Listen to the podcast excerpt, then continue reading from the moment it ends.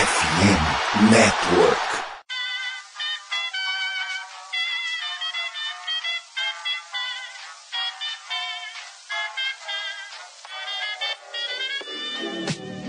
Mais uma rebatida forte. E ela tá fora daqui! Uau! E ela disse adeus! É home run! Aquele abraço! Salve, salve galera! Sejam todos muito bem-vindos e bem-vindas ao podcast deste esporte maravilhoso, o beisebol, que está chegando na temporada regular de 2023, nessa nossa série que estamos fazendo sobre a prévia de cada divisão. Hoje iremos falar da AL Central, ou a divisão central da Liga Americana, ela que teve um campeão deveras surpreendente na temporada de 2022. Iremos abordar os seus cinco times neste programa. Se você é torcedor de Chicago White Sox, Cleveland Guardians, Detroit Tigers, Kansas City Royals e Minnesota Twins, este é o podcast para saber mais da sua equipe para essa temporada de 2023. Eu sou Vitor Silva, o arroba BridgelandBR lá no Twitter. Lá a gente fala muito de horas, de horas e também de beisebol. E hoje, neste episódio, excepcionalmente, não temos o nosso comandante, o nosso querido Thiago Cordeiro, que está off hoje e também é, sem o nosso Tasso Falcão. Porém, não, não, não deixaremos vocês aqui na mão. Então seremos dupla de dois como a gente costuma brincar é, aqui, pelo menos aqui em São Paulo. Estamos, estamos neste episódio estaremos gravando, estarei gravando aqui ao lado de Augusto Edinger. Boa noite, Gutinho, bem-vindo. Fala Vitão, galera de casa. Hoje estamos fazendo um baião de dois aqui. Um abraço pro Tássio, pro Thiago que não puderam estar aqui hoje. Vamos falar dessa divisão maluca que é a central. Que tudo pode acontecer e ao mesmo tempo nada, né? Então vamos que vamos. A gente tem bastante coisa para dissecar aí sobre essa divisão central. E tal qual falei no último podcast sobre a central da Liga Nacional, eu sei que ela não vai te, te chamar tanta atenção assim de longe, mas fica com a gente que vai ser bem legal, eu prometo para vocês. Isso aí, meus caros e minhas caras. E como todos vocês já sabem, aqui o Rebatida faz parte da FN Network, site novo de cara nova onde você encontra sobre os, as principais ligas norte-americanas, onde falamos lá também não só de beisebol, mas também de futebol americano, com a NFL chegando no draft. Há pouco mais de um mês a seletiva, já tivemos free agents, então tem muito assunto lá a respeito disso. Também temos a NHL e a NBA, ambas na sua reta final para os playoffs das ligas de hockey no gelo e basquetebol, respectivamente. E se você está procurando por itens do seu time favorito, saiba que aqui a F Network fez uma parceria com a Sports América. Conta mais para eles, Guto. Então, a gente faz pa... a gente tá afiliado à Sport América, né, que é um, um site que vende vários produtos de todas as ligas. Você vai achar coisa de hockey lá, de beisebol. Então, só procurar e eles são parceiros licenciados da NFL. Então, todo produto lá é 100% oficial com o selinho da NFL. Só acessar, o link vai estar tá na descrição aqui do seu agregador favorito, seja ele Deezer, Spotify, Apple Podcast, enfim, onde você estiver ouvindo, o link vai estar aqui embaixo. É só acessar, conferir e, e se quiser também, é só acessar nosso site lá, FN Network ou fambonanet.com.br que você vai achar os links lá, os banners dentro do site para acessar via link. Vai estar tá na descrição, só conferir. É bem legal, tem muito produto bacana e fiquem por dentro que vai rolar muita coisa ainda com eles. Isso aí, meus amigos. E para encontrar o seu podcast favorito, não esquece. Acesse fumblenanet.com.br, escolha o seu podcast favorito, coloque o fone de ouvido e escute sem moderação.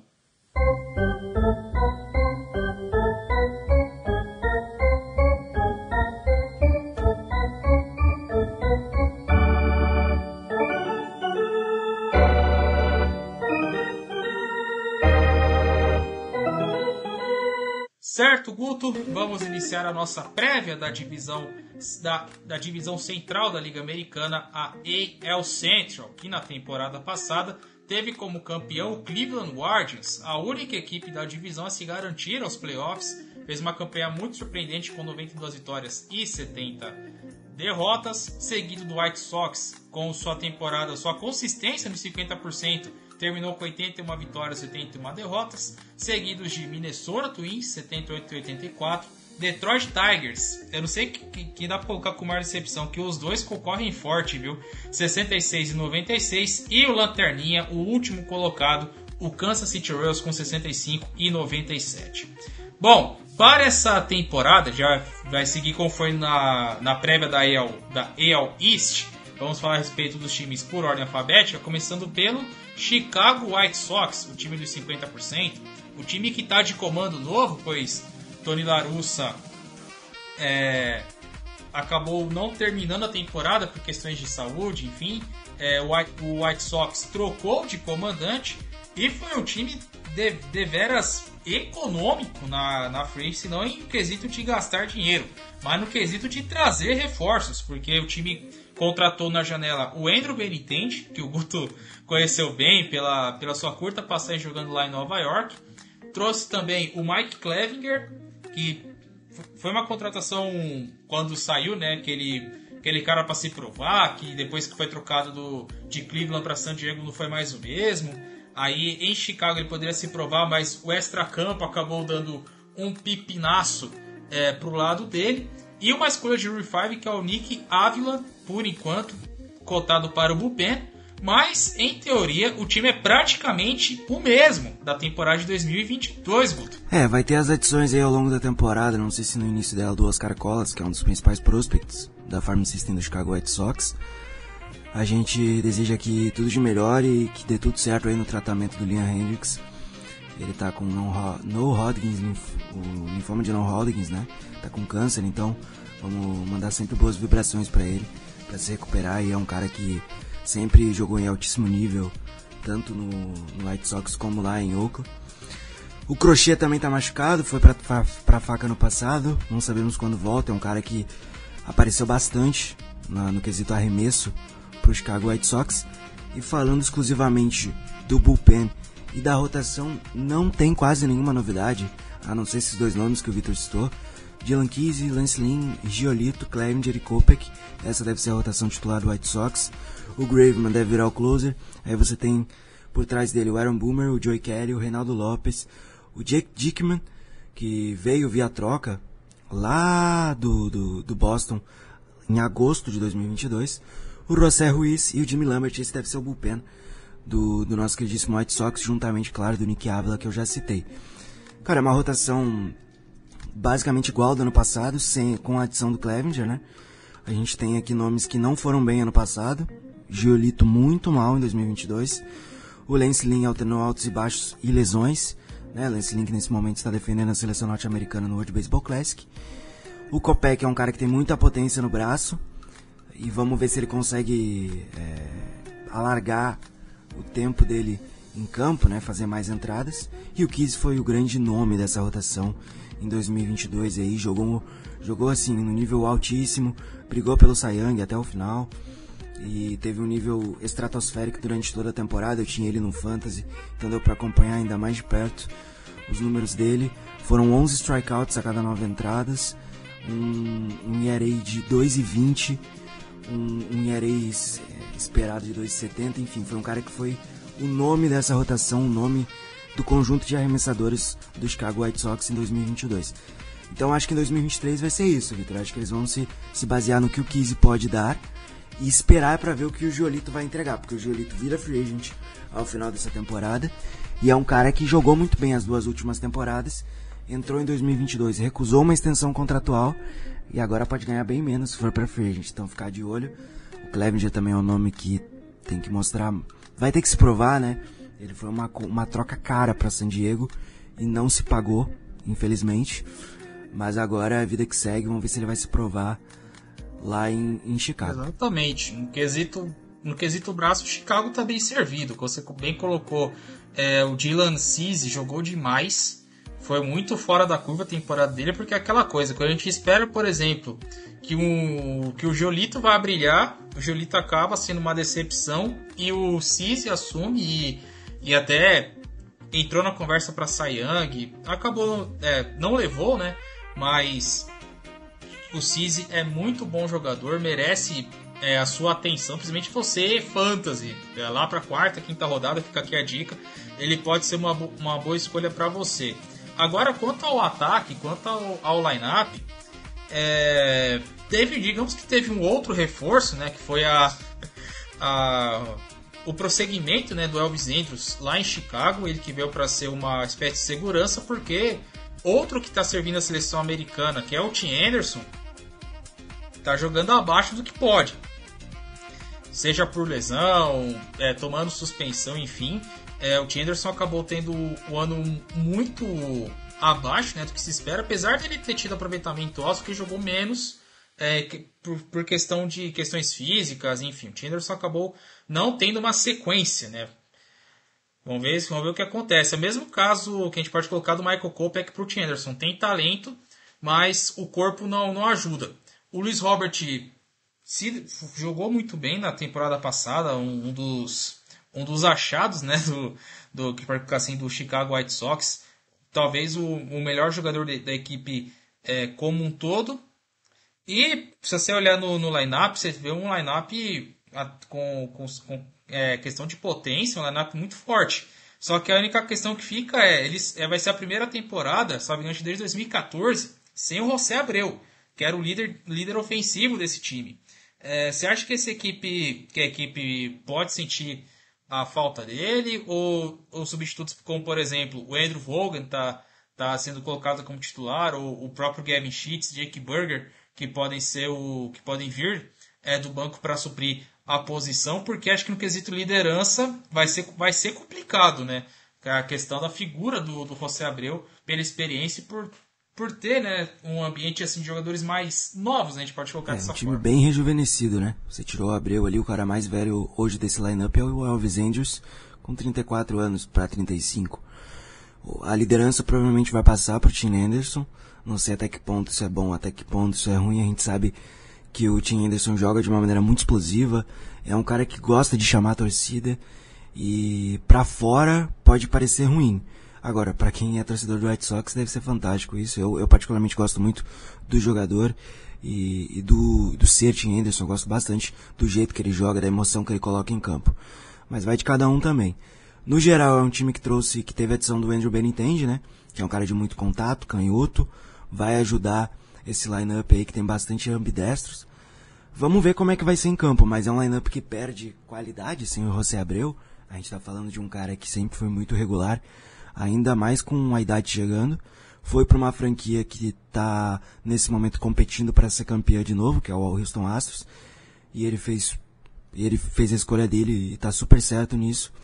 Só que agora é que tem outro ponto também que a gente não pode deixar de citar, né, Vitão? Tim Anderson, você já citou lesão. Luiz Robert Jr., já perdeu muito tempo por lesão nos dois primeiros anos de carreira. Ben entende, também já perdeu o jogo por lesão. Inclusive ano passado ele jogou muito pouco por Nova York por causa de uma lesão que teve. Eloy Jimenez já perdeu uma temporada, enfim, por lesão. Moncada também. O Grandal também é um catcher que se lesiona muito. Então, nesse lineup aqui, é um lineup muito, muito, é, como, é que, como a gente gosta de falar, que tem o teto de vidro nesse aspecto muito alto também, né? Porque qualquer lesão ali não há uma profundidade tão grande nesse ataque. Eu não acho que o Sheets ou o próprio Larry Garcia, que até entrega alguma coisa, é, vão poder suprir por muito tempo se tiver uma lesão um pouco mais séria, né?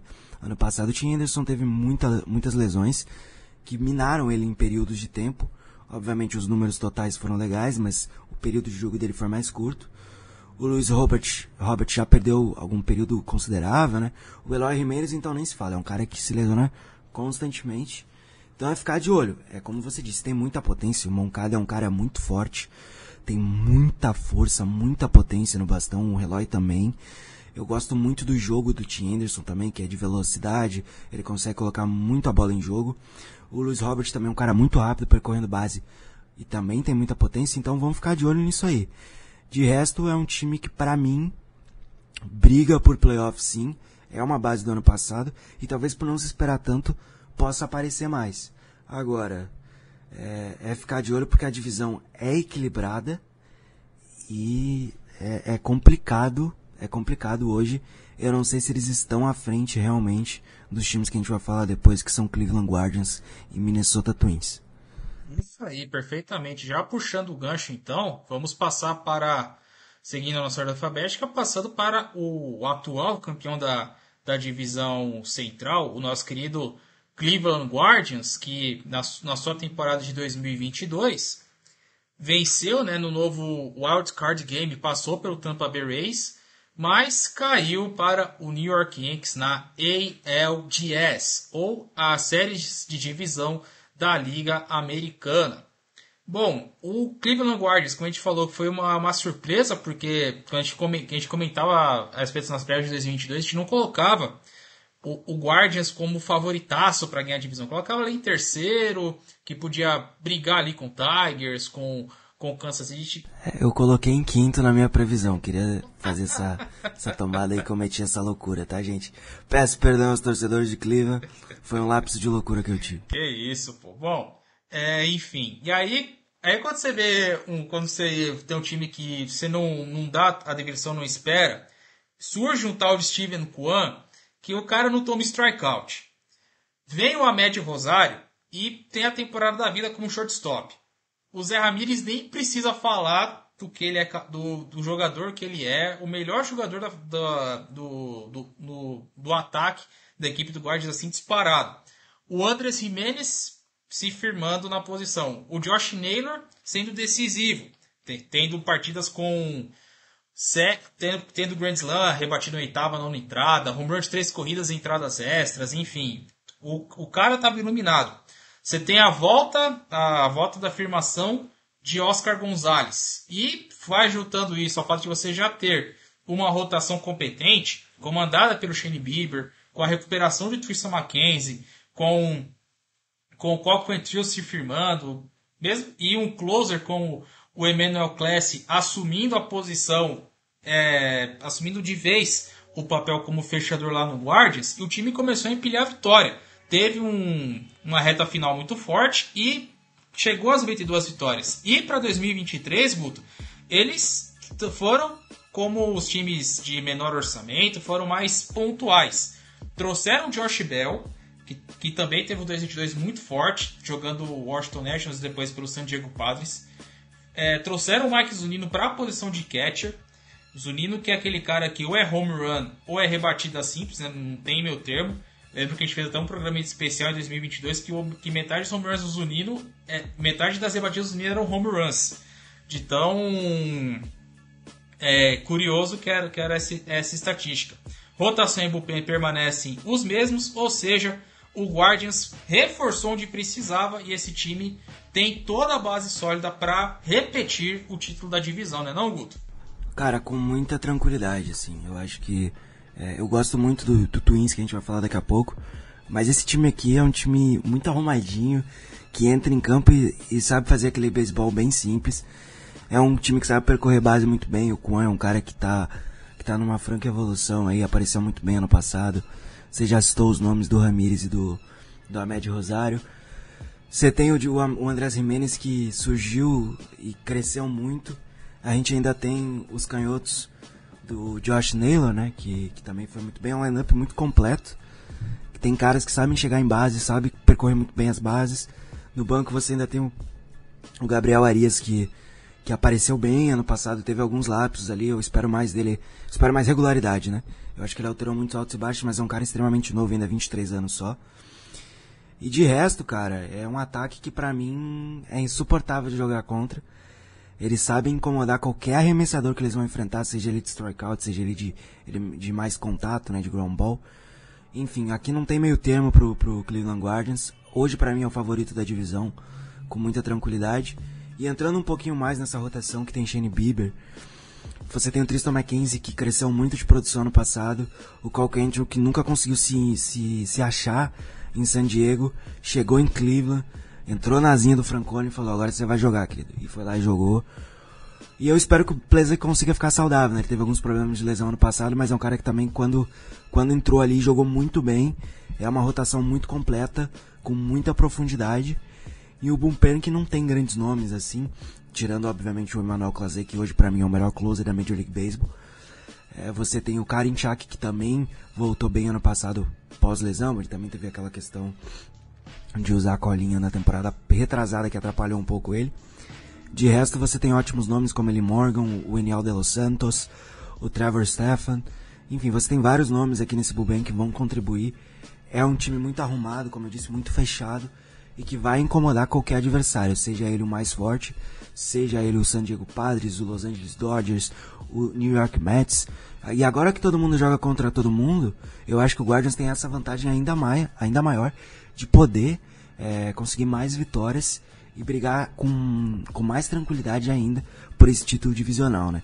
A gente sabe que a divisão central da Liga Americana, tal qual a divisão central da Liga Nacional, são divisões que têm um nível técnico inferior, mas eu acho que para com os times de fora dessas divisões, Cleveland Guardians sim vai incomodar, então é, não vai ter jogo fácil contra eles não.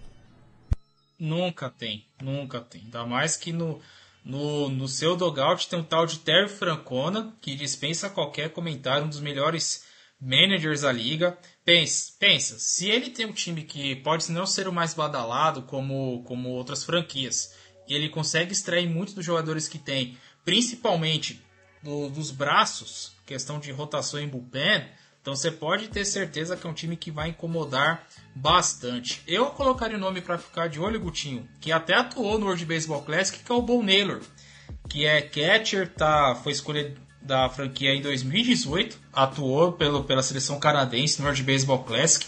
É um nome para ficar de olho, sim. Coloco ele para já para atuar na Major League Baseball é, em breve. Coloco como o o tempo estimado 2023. Então, olho em Bon Naylor. Caso o Mike Zunindo não dê conta, aconteça algum é, problema, teremos o Bon Naylor já pedindo passagem, já batendo na portinha. Fiquem de olho.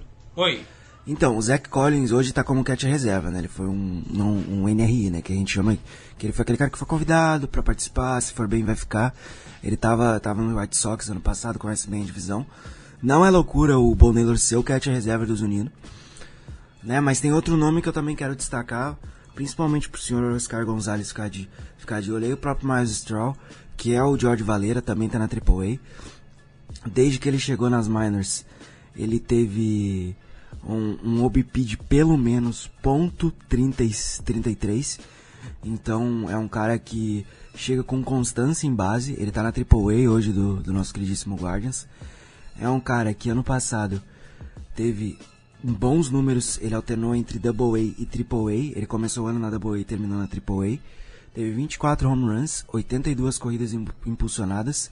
Não um cara que rouba tanta base, né? Teve só dois roubos de base ano passado. Mas é, ele, ele é um cara que pode ajudar bastante esse ataque, inclusive no quesito potência. São, é um cara de, de bastante potência, é outro nome para ficar de olho. Hoje, para mim, são os principais prospects aí do, do nosso queridíssimo Guardians, o Jorge Valera e o Bon Naylor, perdão. Eles ainda têm outros nomes ali de arremessador, né? Mas eu ainda acho que o Valera e o, e o Bull são caras que vão aparecer com, com mais frequência aí. Perfeitamente. Outro nome, outro nome que eu também gosto de lá é o do Daniel Espino, que é o arremessador. Também vai, vai, dar o que vai dar o que falar esse time ainda a vou colocar curto, médio prazo, enfim. Bom, Saindo de Cleveland, Gutinho, agora vamos para Motown, vamos para Detroit, porque como a gente é, fez na prévia da classificação de 2000, 2022, vai ter uma competição forte entre Detroit Tigers e o Minnesota Twins, que a gente vai falar mais à frente, de quem foi a, a maior decepção dentro da divisão. Porque é o que se esperava de Detroit. Um time que contratou AJ Hint e com uma base que ninguém dava nada, foi muito acima das expectativas. Aí você pensa, bom, o time ganhou mais de 70 partidas, vamos reforçar a equipe. Foram abrir a carteira, hein? trouxeram Javier Baez, trouxeram Eduardo Rodrigues, foram trazendo nomes, se não do primeiro escalão, mas trazendo nomes para mostrar que, olha, esse time aqui vai ser competitivo. Vamos mostrar que agora é a nossa vez. E deu tudo errado para o Detroit Tigers, mas tudo errado. A ponto do General Manager, o, o Al Avila, pedir as contas, né? Foi, foi desligado. O Tigers vai entrar numa nova reconstrução, vai entrar tudo de novo. E teve e muito provável, né, é provavelmente, né, Gutinho? E essa vai ser a última temporada de uma das lendas do esporte, que já teve até programa especial aqui é, no Rebatida, seja falando do Home Run 500 ou da Rebatida 3000, que é o Miguel Cabreira, que anunciou que em 2023 será a sua última temporada na Major League Baseball. Além da venezuelana, futuro Hall da Fama, merece todas as honrarias. E olhando para o time, a não ser que, que caia de novo o 2021 e que o time possa brilhar, não, não é um time que, olhando primeiramente, inspira muita confiança. Você vê no, no line-up line titular o, o Akil Badu, que teve uma, uma estreia meteórica, mas depois acabou não, não conseguindo manter uma, uma constância. O Javier Baez tem um contrato muito grande e caro, por mais que ele possa não não desenvolver em números. É muito difícil que o, que o Tigers consiga movê-lo. Vai ser obrigado a segurar o seu shortstop. Tem o, o Spencer Torkelson, outro nome que a gente pode ter que vai ter que destacar aqui, porque era muito visto como candidato a calor do ano, foi escolha número 1 um no draft de 2020. Só que na MLB, na sua primeira aparição, ele foi muito mal. Mas bota mal nisso. Ele não conseguiu desempenhar o que se esperava dele. Acabou tendo que voltar para as ligas menores. Depois retornou é, ao time. Vai tentar se firmar na Major League Baseball. Lembrando que ele tem apenas 23 anos, é muito novo. E o time é uma mistura ali de veteranos com uma molecada. O Riley Green, que subiu é, na temporada passada, teve seus momentos. É, o Austin Meadows, que, que em Tampa Bay é, consegui, em Tampa Bay teve números melhores, mas na sua primeira temporada no Tigers acabou se, acabou se lesionando, se afastando do time. Falando de afastamento também, Guto, só para exemplificar também um pouco mais da do que foi o ano do Tigers, é, chegou até o momento que a principal contratação para o Montinho, que foi Eduardo Rodrigues, abandonou o time para assuntos pessoais. Segundo o que saiu, foi para salvar o casamento, ficou um tempão fora e depois retornou, né? Uma rotação também que tinha muitos jogadores promissores, mas por infelicidade teve que o Casey Mize fazer a Tommy John. É, talvez volte essa temporada, mas se voltar vai ser lá pro finalzinho, lá pro finalzinho da temporada. E o Terex Kuba, com uma lesão no tendão do flexor, também começa a temporada no estaleiro, na lista de contundidos. Mas, pelo menos, uma notícia boa que é a volta do Bom Spencer Turnbull, o último pitcher a ter um no-hitter pela equipe do Detroit Tigers. Ou seja, é um time que vai ter um caminho longo, como as previsões indicam, para voltar à relevância. É, hoje os principais prospects do nosso queridíssimo Detroit Tigers são Jackson Joby, só 2025, e Ace Young, também só 2025, né? Então é. Ah, e o Jackson Job tem, tem uma coisa a mais. Ele, sabe, ele se machucou no Spring Training 3 a 6 meses fora. Então já traz isso aí para 2026, até porque ele é arremessador, né? De resto, é, fiquem de olho no Joey Wentz, que já deve aparecer a nível de MLB esse ano, canhoto, arremessador. E futuramente aí o Ty Maiden deve subir, é um cara que eu boto bastante fé. São arremessadores. Aí essa rotação do Tigers é complicada, né? Né, Vitão? O Eduardo Rodrigues foi uma loucura, acho que ano passado para ele.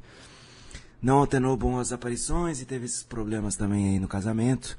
O Matthew Boyd é razoável para ok, mas nada demais. O Lorenzen foi muito bem, muito bem em, em Los Angeles, tá? Ele foi bem ano passado lá em Los Angeles. Não, não foi um ano meteórico, mas foi ok para nível dele. E o Matt Manning e o Turnbull, não espero muita coisa não. Eu tô torcendo aí pelas voltas, principalmente do, do, do né, que deve voltar essa temporada. Acho que o Tom, a, a Tommy John deve afastar um pouquinho mais do Casey Mize. Mas são os principais arremessadores hoje do Tigers e vão demorar muito para voltar a campo. No quesito bullpen, o nosso queridíssimo Tigers perdeu o principal nome, que era o Gregory Soto. Excelente arremessador, muita potência. Era um cara que conseguia te entregar ali uma nona entrada com mais qualidade.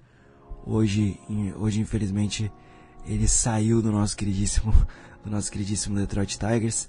Tá lá no Philadelphia Phillies, muito bem, obrigado. Né? E de resto, esse bullpen não tem nada que me agrade a ponto de eu ressaltar aqui. Talvez o Chase Shreve, mas ele é free agent. Hum, estava, no, estava nas ligas menores do Yankees no ano passado. Foi um convite aí para ver o que, que faz. Eles têm o Alex Lange também e o Tyler Alexander, que já foi jogador de rotação. O lineup, você citou o Javi Baez. O Javi Baez ele tem uma opt-out ao final dessa temporada. Ele pode optar por, deix por deixar o time do Tigers e testar a free agency de novo. E aí ele abre mão de 4 anos e uma média aí de 24, 25 milhões de dólares. Esse ano ele vai receber 22.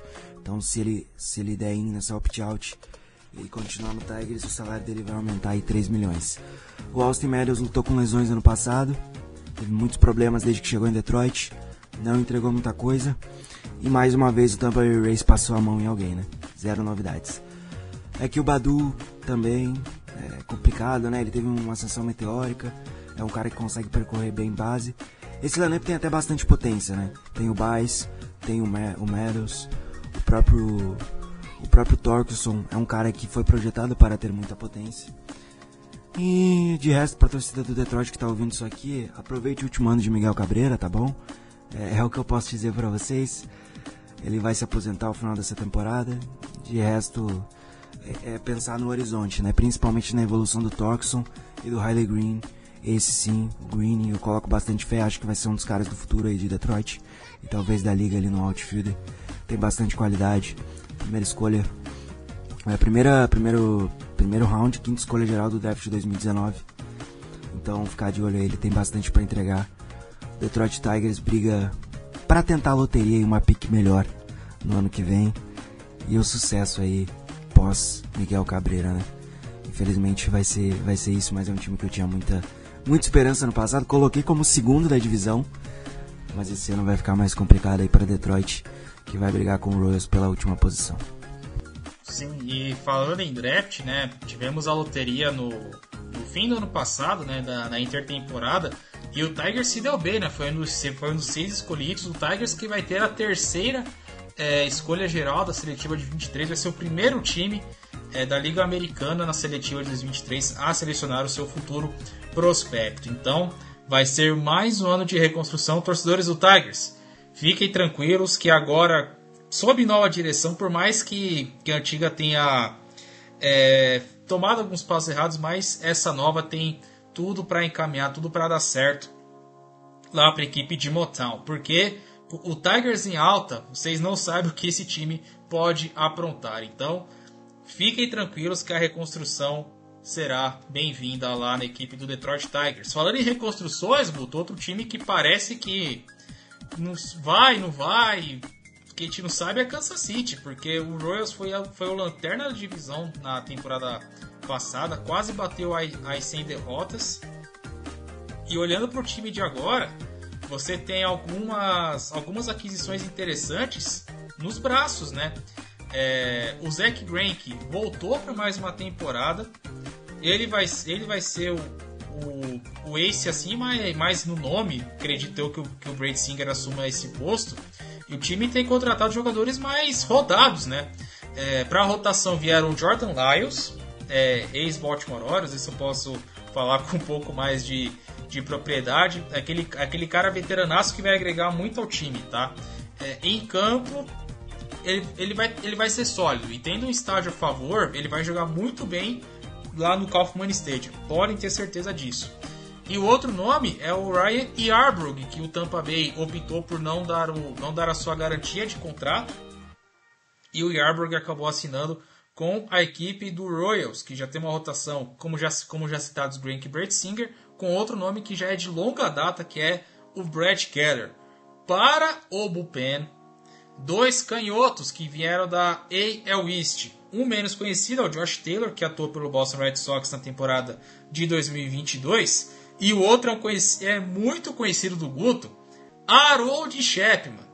Sim, você não escutou errado. Haroldão, 35 anos, vai arremessar a temporada de 2023 na equipe do Kansas City Royals. Porque no ataque, as aquisições que vieram para complementar o time foram do Matt Duff, também atuou por Tampa Bay, é, a última temporada estava no, no, Los Angeles Angels, e o Fredmal, Framil Reyes, que hoje ambos são no roster invited, né? São aqueles caras que, que foram cuidados para complementar elenco, mas estão no Kansas City Royals, né? Estão ali para complementar um time que é devera jovem.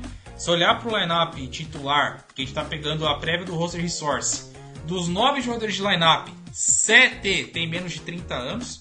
O mais velho tem 32, é o Salvador Pérez. Salvador Pérez, uma, da, uma das bandeiras, podemos colocar assim, do, do Kansas City Royals. É um time que, pelo menos de início, né, Guto, que a gente, tá acompanhando no, no Training, estão é, apostando muito no Breakout Year de Bob Wiff Jr., que se esperava bastante dele na, na temporada de estreia, mas demorou muito para engrenar. Mas quando engrenou também, aí já tinha Julio, Edley, já estavam acima dele, porém não quer dizer que ele não tenha talento para ser esse próximo grande jogador da equipe do Kansas City Royals. Eu, eu gostei bastante do, do, do final ali do nosso queridíssimo Bob Wiff Jr. Eu acho que ele conseguiu se reencontrar, né? Ele teve problemas no início, se adaptou e foi muito bem.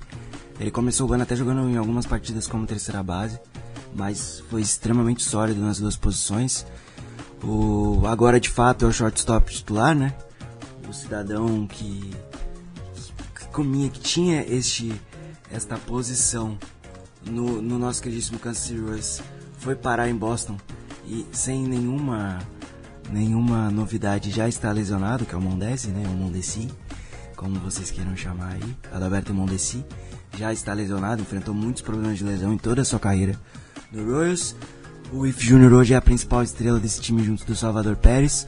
O MJ Melendez é um cara que pode atuar como catcher, pode jogar como outfielder, pode jogar como rebatedor designado, ele também frita pão, ele pode buscar o seu cachorro no pet shop e se precisar, se precisar muito, ele ainda declara o seu imposto de renda. É o nosso queridíssimo Coringa do Kansas City Royals. Porque o que esse moleque já alternou ano passado foi loucura, né? Mas é outro cara também que tem um, que tem um teto alto aí. Eu gosto bastante desse núcleo jovem. Tem o Pasquantino, que, a, que surgiu como primeira base. Inclusive agora defendendo até a seleção italiana, né? O Isbel é um cara que também pode ter aí um, um ano interessante. E o único cara aqui do Royals que está muito próximo de aparecer na Major League Baseball é o Michael Garcia, que não deve, não, não acho que vai fazer o roster, por causa que ele também joga de shortstop e hoje o Bob Wiff Jr. é o dono dessa posição aí, deve ser o dono dessa posição por muito tempo lá em Kansas. De resto é um time jovem, é um time que não tem pressão nenhuma, e diferentemente do nosso queridíssimo Detroit Tigers, não tem nenhum contrato tão pesado assim para dissolver ao longo dos anos, né? Ainda não renovou com Bob e com seus principais nomes, e o Salvador Pérez ainda é um cara de nível muito alto. A rotação. Não tem nada que eu me salte os olhos aqui. Eu gosto muito do Brad Singer, mas ele alternou ano passado de novo. E desde que ele chegou na Major League Baseball, ele tem alternado entre ótimos momentos, péssimos momentos. Faz uma coisinha ok ali e aqui. É, eu acho que dá para ter um, um lapso aí de que talvez alguns dos moleques do Royals tenham mais oportunidades esse ano. Talvez o nosso queridíssimo Angel Jerpa, que é um canhoto prospect do Royals, possa ter alguns momentos, não sei se começando no bullpen, mas até quem, quem sabe na rotação. Ele infelizmente está lesionado nesse momento, e era de 60 dias, mas quando voltar pode ser um nome aí a aparecer. Beleza? É um time que vai brigar de novo por uma pique alta. E de resto, tem alguns nomes ainda que podem saltar os olhos no mercado de trade, né? Como Scott Barlow, que foi. Como teve um início o início até a metade ali da temporada muito bom, não foi movido, que é o closer hoje do Royals. O Chapman, se jogar bem, talvez, por que não, salte os olhos de algum time. O próprio Zach Grink, né, experientíssimo, 39 anos, segundo ano aí de volta à casa dele. Quem sabe não pode ajudar aí esse time do Royals a não ir tão mal, né? Eu acho que essa é a grande questão para o nosso Kansas City Royals, não ir tão mal. Essa deve ser a tonada de 2023. Não espero grandes coisas desse time, mas espero grandes coisas de alguns jogadores, como o próprio Bob Jr., Salvador Pérez e do próprio Scott Barrow. É um time jovem, um time que pensa muito, muito, muito no futuro. Gavin Cross, Ben Kudna e toda essa turma aí só para 2025 tem o Caden Wallace também. Então isso vai ser vai ser toda essa turma aí para lá para 2025. E para encerrar aqui a fala do Royals, Outro nome que também pode aparecer nesse campo externo em 2023 é o Drew Waters, outfielder. Também é um nome aí um pouco mais experiente, que pode, quem sabe, ingressar aí. Já teve, teve uma passagem ano passado, né? Teve uma passagem ano passado que foi muito boa. Mas ele já apareceu ano passado nesse time titular do Royals e pode, quem sabe, brigar por uma vaga aí nesse outfielder durante a temporada. Do Waters, que foi, se não me engano, foi troca. É, o é, Atlanta mandou ele para para Kansas, para Kansas é, na volta mandar uma das suas escolhas é, complementares, né, pro, pro Braves é, continuar fazendo suas, é, suas escolhas para reforçar é, a, sua, a sua farm system. E o que eu acho curioso, você falando a respeito do, do Kansas City, me lembrou muito do OTP, desses novos nem tanto, mas quando você jogava lá o 21, principalmente no 21, quando você pegava um time na situação de Kansas, o dono falava, falava para você assim, o propósito da temporada, não estrague tudo. Não seja uma tragédia. Então é mais ou é, vai ser mais ou menos é, nessa pegada. Porque time jovem, né? Quanto mais. É, quanto mais rodagem ele, ele pegar, melhor será. E como a gente falou, numa divisão que, que a gente olha e vê que você tem um, um Tigers nessa mesma situação, você enfrentar todos contra todos, né? Então vamos ter é, Kansas e Cincinnati, vamos ter Kansas e Pittsburgh, vai ter, vamos ter Kansas e Arizona, então a gente vai ter né, alguns duelos muito interessantes para a galera é, ali que vai pode brigar ali por melhores escolhas no draft. E falando e fechando aqui a situação, Gutinho, com outro time que a gente falou que pode colocar na decepção da temporada, que, que é de, de, temporada 22, tá, galera? Que é o Minnesota Twins, que a gente colocava, que uns colocavam como o grande favorito, né, para para assegurar o título da divisão. Fez uma contratação bombástica e essa contratação voltou, que é do Carlos, que é do Carlos Correa. Mas em campo, alguma coisa aconteceu que esse time acabou não indo para frente. É a temporada 2022 é, tanto que para 23 o time se reforçou e se reforçou muito e se reforçou bastante. Né? É, tinha um problema ali, você podia colocar de catcher, que era o, que o Gary Sanchez, que era um cara mais de força e não tanto é, defensivo. Foram uma opção mais equilibrada, que é o Christian Vasquez. Também trouxeram o, é, o Joey Gallo, que terminou a última temporada todo pelo, pelo, pelo Los Angeles Dodgers. Fizeram uma troca com o próprio Royals para tirar o Michael A. Taylor, que ao lado do. Caso jogue, né? O Byron Bucks jogue no outfield, colocar ele o Michael Taylor vai ficar um outfielder defensivo muito forte. Só que de início estão é, colocando o Byron Buxton como rebatedor designado para ver se ele consegue finalmente é, ficar saudável para atuar por uma temporada inteira, porque quando ele tá quando ele pode jogar o que sabe, ele é um dos melhores da liga. O problema é, em algum momento ele sempre se machuca e acaba perdendo bastante tempo na lista de contundidos. Isso para Minnesota tem sido muito. É, o time não consegue, a gente pode colocar assim, é, se, se, se, virar né, nessa, nessa questão de, de lesões. Sempre tem que colocar algum outro campo externo. Trouxeram outro que defensivamente não, não o nível não, não cai, mas no ataque pode ser que caia um pouco, porque o Michael. Taylor não é, muito, não é conhecido por ser um exímio rebatedor. Ele é cara, quantidade, briga por luva de ouro. É um outro estilo de jogador. Vamos ver o que acontece. É, o Carlos Correia, que a gente comentou, volta né, depois de uma longa novela. Assinou com, primeiro com o Giants, aí falhou, aí falhou no exame médico. Aí o Mets foi lá, fez o contrato mais valioso para ele. Então pensou que não, agora ele vai para lá, agora a coisa está resolvida. Vai, Contrato longo, faz exame médico, não passa. Aí vai para uma terceira, vai e volta para o Twins para assinar o contrato mais curto para poder conseguir os valores que ele queria. Então ele se mantém na é, onde ele terminou a última temporada. Vai ser é o líder ofensivo desse time. Isso não tem é, segredo. Tem alguns nomes que surgiram também por lá, Tinha o José Miranda, que veio uma grata surpresa na, na temporada passada. Ele que está projetado para ser o, o terceira base do time, ele que de origem é primeira base. Jogador novo, 20, é, tem 24 anos, é, vai completar 25 nessa temporada, então vai ser o nome para ficar de olho aí, que mantém um nível legal né, do, do ataque do, do Minnesota Twins. Agora, quanto aos braços, antes de passar a palavra para ti, é, eles, um dos nomes né, que, os, o, de, que o seu Yankees estava de olho, que era o Pablo Lopes, acabou sendo uma das trocas é, acabou sendo trocado, na verdade, para do Miami Marlins para o Minnesota Twins. Então, o Pablo Lopes, que foi um dos nomes da seleção da Venezuela no World Baseball Classic, vai encabeçar uma rotação que, que, que tem os, os remanescentes Sonny Gray, Joe Ryan, Tyler Mayo e Kenta Maeda. E o bullpen também inalterado, com nomes como Jorge Lopes, Johan Duran, é, Emílio Pagan. Enfim, é um time que que está pensando em manter o seu, seu diamante bruto, tentar mantê-lo o mais saudável possível e reforçar alguns pontos para não deixar a peteca cair, porque em termos de talento é o time favorito para ganhar a divisão. Eu acho que é o que tem mais profundidade, né? A gente também tem a falta do, do Polanco, que você não citou que ele tá machucado. Mas é um cara que jogou muito segunda base também, é outro cara para aparecer nesse lineup. Que tem o Byron Buxton. É, vou, vou tentar exemplificar para vocês que não assistiram muitos jogos do Byron Buxton. Saudável é um dos cinco melhores jogadores da Major League Baseball. Em qualquer aspecto do jogo, seja roubando base, seja rebatendo, ele tem potência, ele tem velocidade, ele defende como ninguém, ele é muito completo. Saudável. Agora, o problema é que ele fica muito pouco saudável. Então, é, é complicado, né? Mas é um cara extremamente acima da média. O Carlos Correa também é, é outro cara extremamente talentoso. A gente tinha muitas dúvidas se o Kepler continuaria nessa temporada ou não, mas ficou. E aí você tem o Miranda, o Galo, o Vasquez, o Alex Kirillov, que é um cara que eu gosto bastante, deve atuar como primeira base.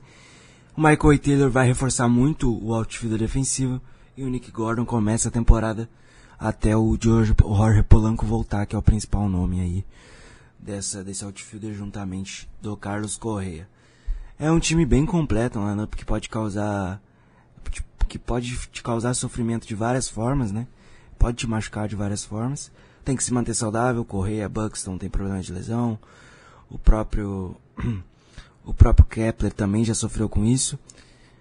De resto, é um é uma rotação que ganha profundidade com a adição do Pablo Lopes, perde qualidade porque o Arraes foi pro Miami Marlins. A gente não pode esquecer que o Arraes foi fantástico na temporada passada e eu acho que vai fazer muita falta para esse time do Twins. Ainda assim é uma divisão limitada em que o Twins hoje é, é, o grande favorito ao lado do Cleveland, mas eu acho que pelos nomes, pelo talento, é o que, que, que pode chegar mais longe. Então Pablo Lopes, Sonny Gray, Joey Ryan começou ano passado muito bem, foi o start do Opening Day.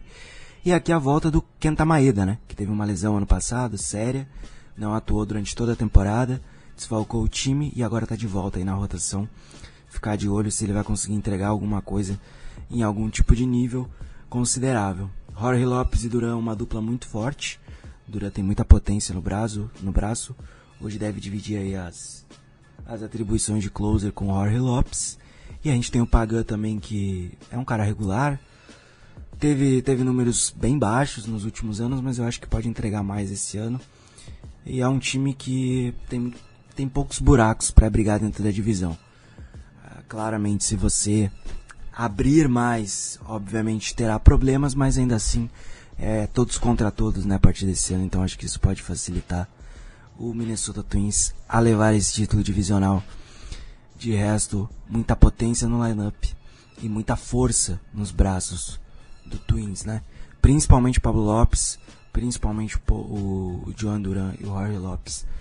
É, é o favorito, sim, junto do Guardians a cravar essa divisão.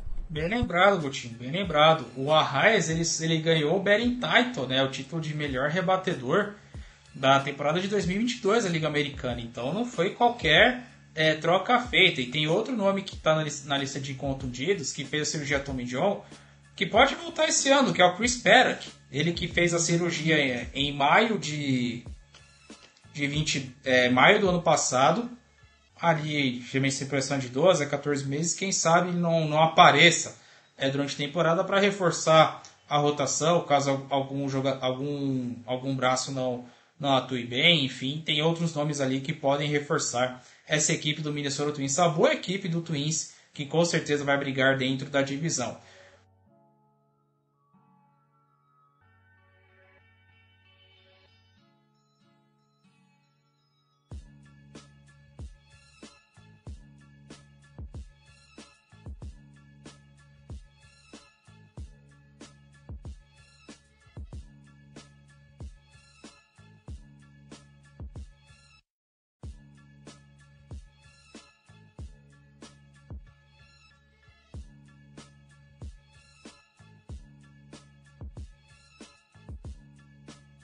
Pela divisão, eu ainda coloco o Guardians como primeiro, né? Porque é um time que você não pode. É igual o Tampa Bay, você não pode menosprezar jamais. E é um time que eu acho que pra mim, dos cinco, é o que tem o melhor manager, é um time muito equilibrado. O Twins tem muito nome de, de peso assim no, no seu lineup, muito nome, muito nome conhecido. E na rotação e tudo mais também. Então, para mim vai ser uma briga ali entre Cleveland e Minnesota, mas para mim é Cleveland primeiro e Minnesota em segundo.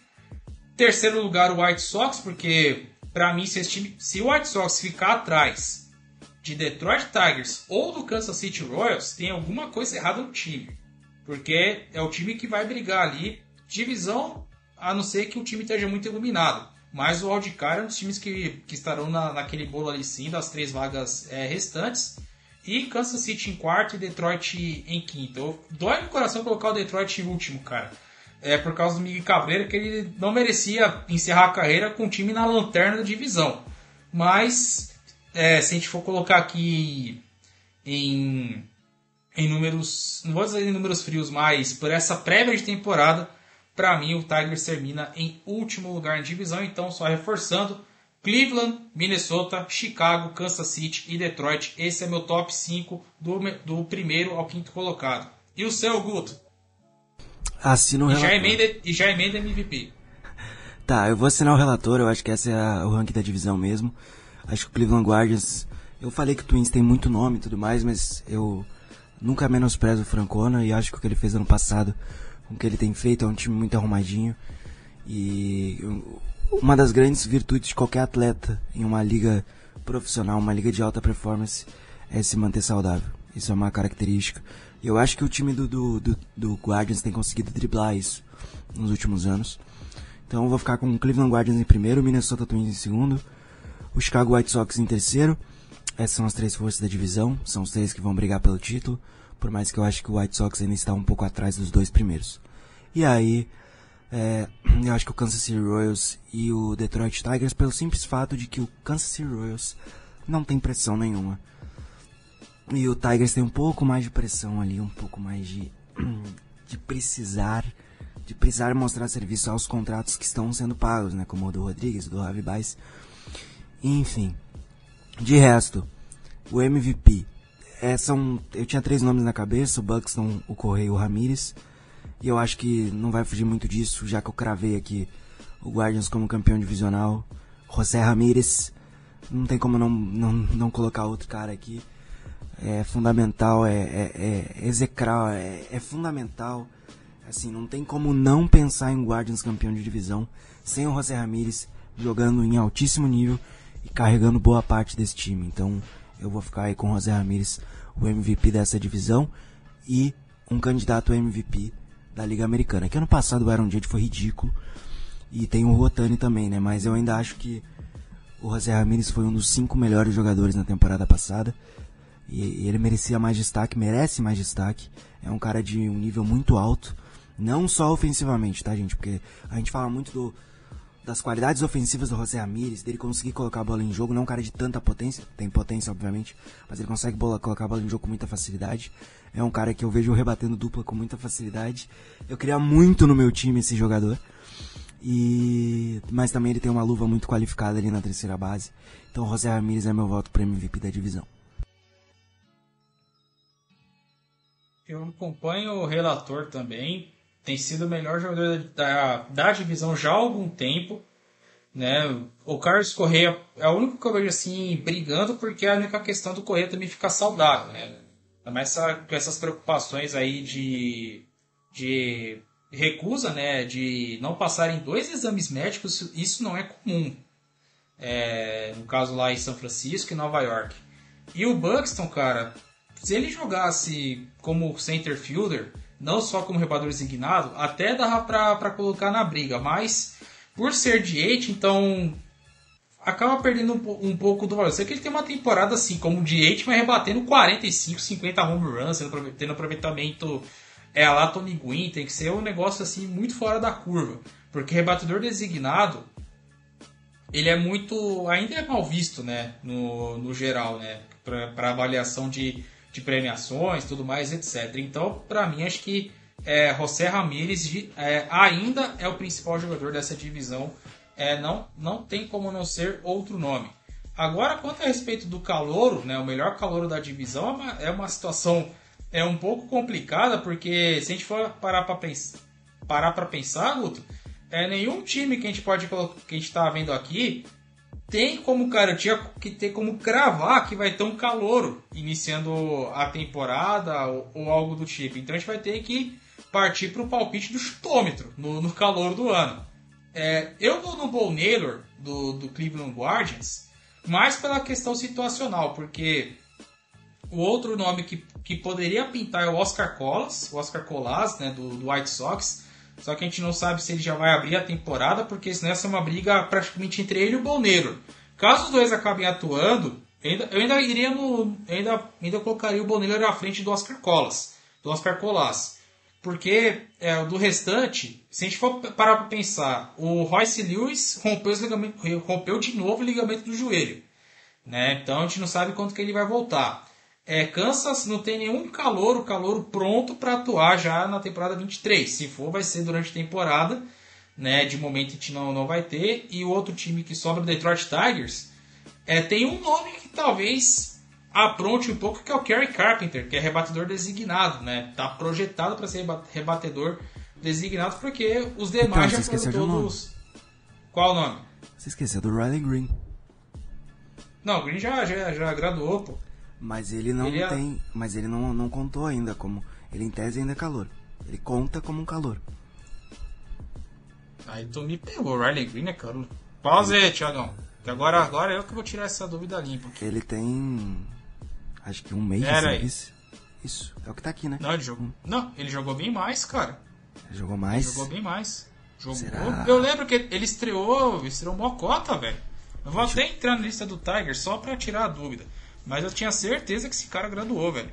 Vou até ver aqui só pra não, não dar boi. Eu, eu não sei se ele graduou 100%, não. Que ele jogar. Jogar. ele, Ele, ele, jogou. Ele graduou sim, velho.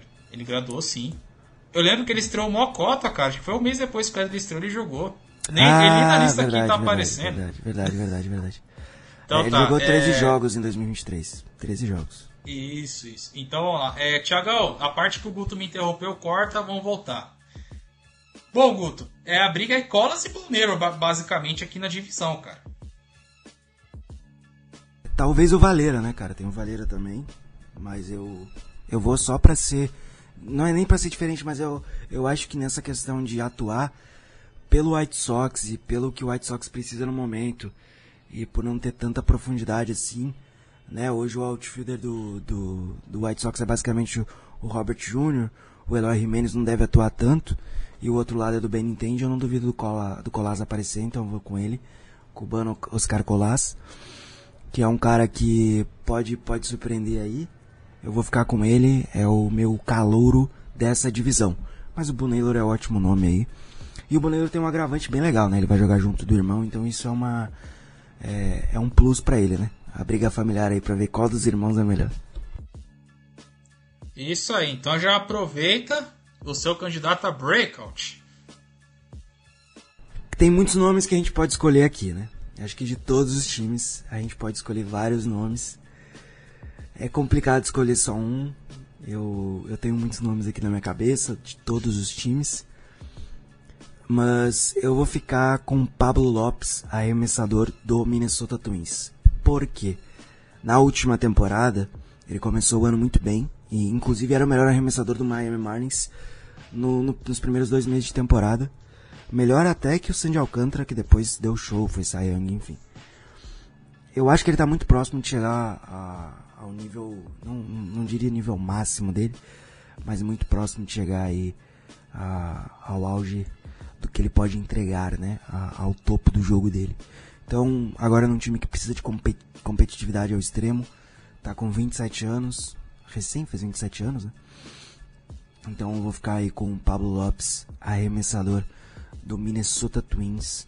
É o ace da rotação e tem tudo para entregar aí muito bem esse ano. Pra mim deve ser o ano de breakout dele. Se eu errar, fica aqui as minhas menções honrosas, tá bom? Há dois caras, um do Guardians, que é que é o Steven Kwan, que eu acho que vai melhorar ainda mais esse ano, e o segundo nome aí do Tigers, que vai ser o Bob Wiff Jr., que eu acho que vai crescer ainda mais esse ano. Hum, meu, eu ia falar que era, que era o próprio Bob, Bob Wiff Jr. Né? Ele que está projetado, né, enquanto estamos gravando este episódio, para ter uma temporada de mais de 20 home runs e batendo quase 30 roubos de base.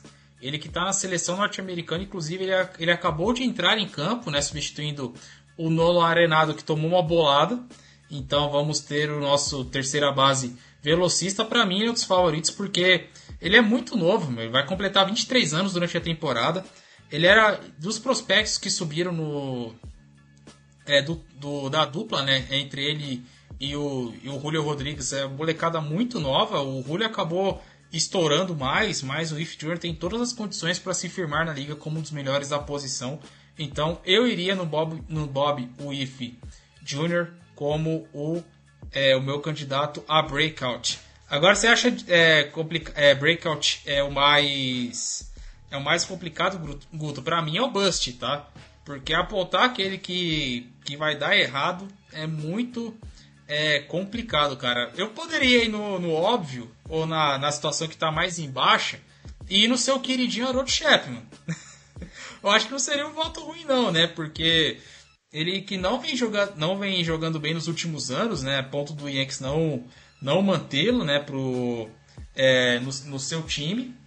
Eu iria nele, cara, porque veteranaço, é, já começar machucado. Cara, eu não sei, eu, tô com, eu fico com aquele mau pressentimento, sabe?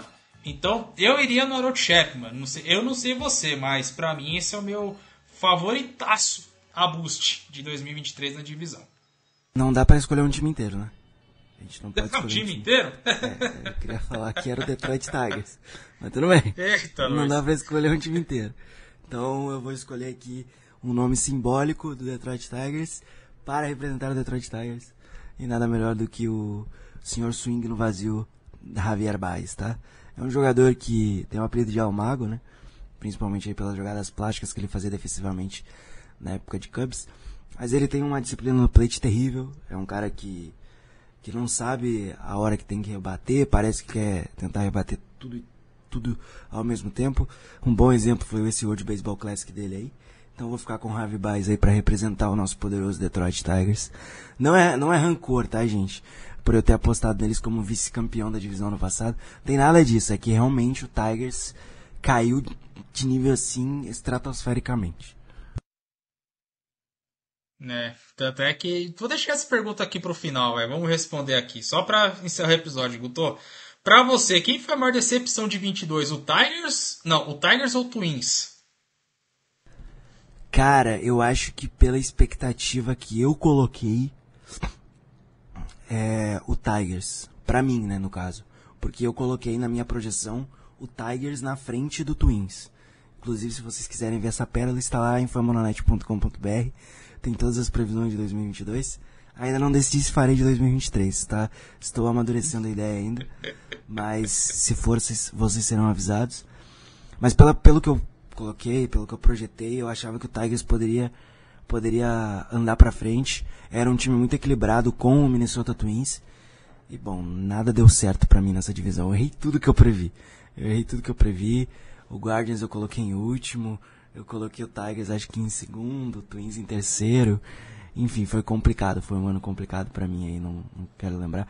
Coloquei o White Sox ganhando a divisão também. Enfim, foi um ano complicado aí para mim de previsão. Mas eu, eu acho que o, o Tigers me decepcionou mais no contexto geral, talvez no geral mesmo, tirando, no caso, eu, eu acho que o Twins pelo, pelos aspectos, né? Mas o Twins teve problemas de lesão também, é, mais recorrentes até que o próprio Tigers. E, enfim, os jogadores novos também do Tigers não, não entregaram, como o próprio Torkson, enfim. É, acho que eu, eu seguiria nessa mesma linha, cara. É, o Twins foi mais fatalidade, né, do que propriamente é, baixas expectativas, né? É, no caso, a diminuição das expectativas, né? A frustração, a gente pode colocar, é, a gente pode colocar dessa forma, né? Porque como o Tigers vinha né, na, na crescente do que fez em 21, né, o Twins se reforçou, que o Twins foi fatalidade, infelizmente, mas o Tigers acabou sendo é uma decepção. E olha, é, só, só fechando aqui, tá, galera? É, a projeção até do Fangraphs colocou exatamente na ordem que nós colocamos aqui, tá? É, não foi combinado, tá? É, a ordem que eles colocaram é Guardians, Twins, White Sox, Royals e Tigers. Três times com pelo menos 80 vitórias. O Guardians ganharia a divisão por uma vitória. 84 83 contra o Twins. E o Tigers ficaria a um jogo é, de empatar com o Kansas City Royals 73 vitórias para Kansas, 72 para Detroit. E com essa informação e essa coincidência sem querer que encerramos a prévia da AL Central aqui no Rebatida Podcast. Já fizemos a prévia da AL East, você pode conferir o programa 226. Também já fizemos o 227, que é falando sobre a NL Central, divisão central, só que da Liga Nacional com Matheus Pinho e Companhia Limitada. Gutinho, prazer gravar este episódio aqui contigo. Já tá chegando a hora, meu amigo. Daqui a pouco, a pouco mais de uma semana e meia, já teremos a Major League Baseball em ação, meu camarada. Exato, dia 30 de março voltam os trabalhos. 11 dias para ser exato, porque ainda não passou da meia-noite do dia 19. A Major League Baseball está de volta aí. Vocês têm encontro confirmado, 2 e 5 da tarde, para olhar São Francisco Giants e New York Yankees diretamente do maior palco de beisebol do planeta, Vulco Yankee Stadium, eu sou clubista, não adianta. De resto, não deixe de conferir o restante das nossas previews, ainda vai ser o restante da Liga Nacional. A gente ainda volta para falar da divisão Oeste, que conta com Seattle Mariners, Houston Astros, Los Angeles Angels e o resto que tem a ver, não tô brincando. Tem os outros dois times ali que é o Oakland Athletics e o quinto time é, me fugiu agora peço perdão aí a todos os torcedores dessa, dessa ah, que eu esqueci aqui, enfim. Tentei enrolar pra ver se eu lembrava, não lembrava. Vitão, qual que é o quinto time da divisão Oeste? O Tássio vai te xingar, hein? Ah, é o Texas Rangers. perdão, perdão. Perdão, perdão, perdão, perdão. Perdão, não foi de propósito, tá? Não foi de propósito. Inclusive é uma relação muito boa entre Yankees e, e Rangers. Eles sempre mandam bons jogadores pra gente, em troca a gente não manda nada é, exceto o Joey Galo, né? O Joey Galo acho que foi um livramento para eles. Enfim, ficamos por aqui. Muito obrigado a todo mundo que acompanhou até agora este episódio. Hoje com bancada reduzida, mas não deixando de gravar aí pra vocês. Eu sou arroba Brasil lá no Twitter. Só conferir muito próximo dos 3.200 seguidores. E ficamos por aqui. Se cuidem, fiquem bem e bebam muita água. O outono está chegando. Até a próxima. Perfeitamente, outono que chega essa semana, inclusive, né? Se não me engano, chega é na terça e na quarta-feira. É 21 que chega ou é 22? Acho que é 22, mas aqui vai continuar um calor desgraçado, que nesse momento está 27 graus em Porto Alegre. Eu estou transpirando pela Meu perna. Fica aqui o relato. tá legal, né? Então é isso. Antes que eu me esqueça, professora Lilian, um beijo para você.